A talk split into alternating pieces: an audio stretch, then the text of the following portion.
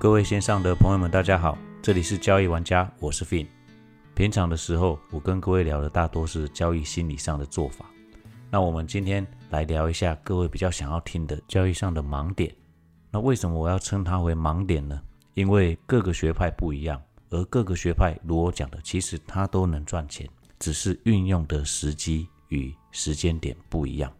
像是基本面学派的，你可能就是从产业的未来着手，哦，未来去出发，然后去看它的财报相关性以及上下游之间的这个关联性，然后去推测这一个股价未来应该要走到哪里去，然后你心里就会产生了一定的目标价出来，一定的信仰价出来。这个时候，你可能是分批进场，或者是定期定额的做一个买进。如果你是技术面学派，这时候又分得更杂。有分成波浪理论啊，然后当冲啊、波段操作技巧都会不一样，然后你看到的东西、看到的位置、看到的形态也都不会一样。就像我说过的哦，同样是技术分析，你同样的这个线图摆在你的面前，其实每一个人解读都不一样。虽然每个学派都有它的道理，然后也有它的使用时机，但是你们最终的目的来这里。就是只为了是要胜出嘛，而不是说我去跟你争辩了一堆之后，结果操作上如果你无法胜出，你还是输嘛。所以我才说各个学派的方式其实都没有错，都可以运用，只是你要看用的时机是什么时候。如果你今天是基本面学派的，那你去看到这个市场，就像我说过的嘛，如果它是一个空头的走势，你怎么买就怎么套哦，基本上是这个样子。那如果它今天是一个大多头的走势，你基本上怎么买，你都会赚钱，因为你就是信仰者，你会长期持有，你会长期的抱牢它，不管它怎么波动，几乎都不会打到你的信仰，因为你买的是一个目标，买的是一个未来。像我在从事这一类研究的时候，我的出发点是以我什么样的位置出手，胜率比较高，这时候不要去管多或空，不管你买涨或买跌。照着一套 SOP 去做，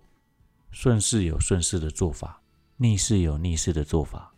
像你如果有长期在追踪我的 IG 啊 Facebook 的，你应该都可以看到。像我的操作是，我不管当天是大涨也没关系，你可能会看到我最后秀出来的交割单，它全部都是放空的。你说，哎，今天大涨，你怎么要放空呢？因为行情它每天一定都会有波动嘛。如同我以前曾经分享过的一篇文章一样，我说趋势看对，点位下对，你基本上一定是大赢的机会很高。但如果你今天趋势看对，点位下错，你可能还能赢，但只是小赢。而你趋势看错，点位下错，这不用想，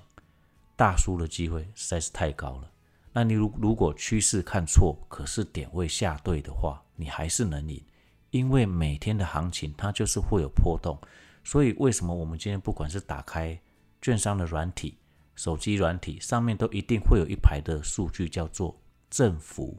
那我们打的是振幅，而不是涨跌幅。如果我今天进场，我买股票，我要给它报波段，我看涨跌幅就好了。但是如果我今天只要今天当冲出场的话，我只要做短线交易的话，我去看振幅就好了，像前几天一样。这个行情它出现了所谓盘中正价差，那很多人他在打指数的时候，他只要看到正价差，如果你有经验的，你知道说正价差一出现的时候，基本上你把它打下去，这赢钱的机会实在是太高了。但是为什么前几天的正价差不适合出手？因为各位可能只留意到加权与期货之间的这些微妙变化，而忽略了其他重要类股的涨跌幅。像在操作的时候，我不希望各位去跟着市场上的消息去波动，因为这个其实是你用来观察人性、观察市场氛围的。如果你今天只是一个空手，你今天想要做当冲的话，你每天的判断的这个 SOP 一定是，应该说，如果是我，我是这么做的，我会先从今天到底是做多的胜率高，还是做空的胜率高，去做一个着手出发。然后再去判断多空第一次交手之后谁胜出了，然后基本上我就是做这个方向。但是我举例来说，如果今天是多头胜出了，但是你今天追上去，你有追上去的这个 SOP 嘛？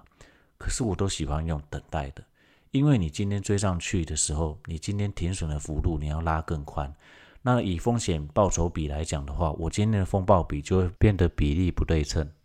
可是只要我当看到多头胜出的时候，我会等待它拉回，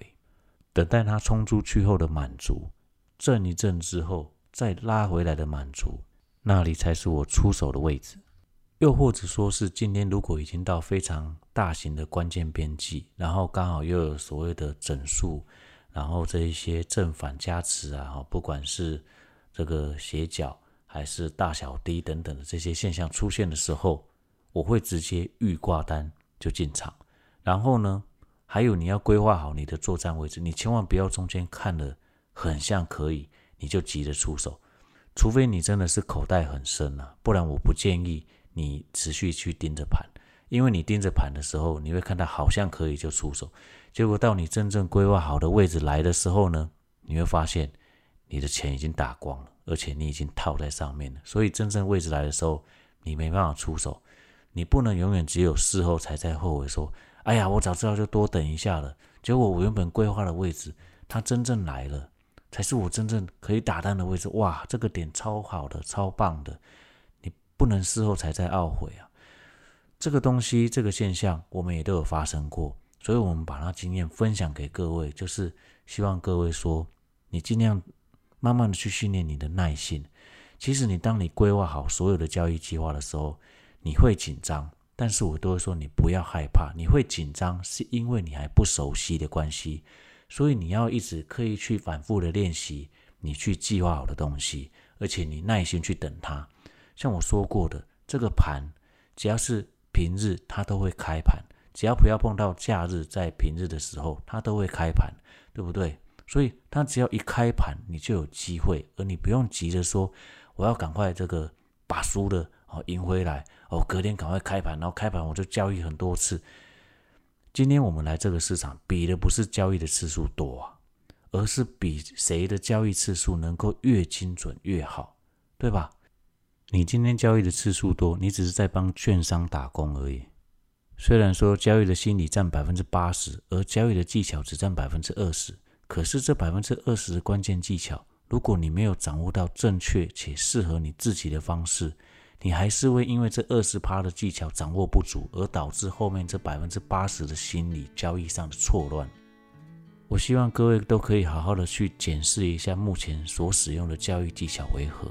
因为找到一套适合自己的交易方式，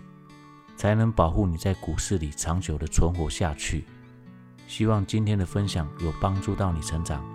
我是 Vin，我们下次见，拜拜。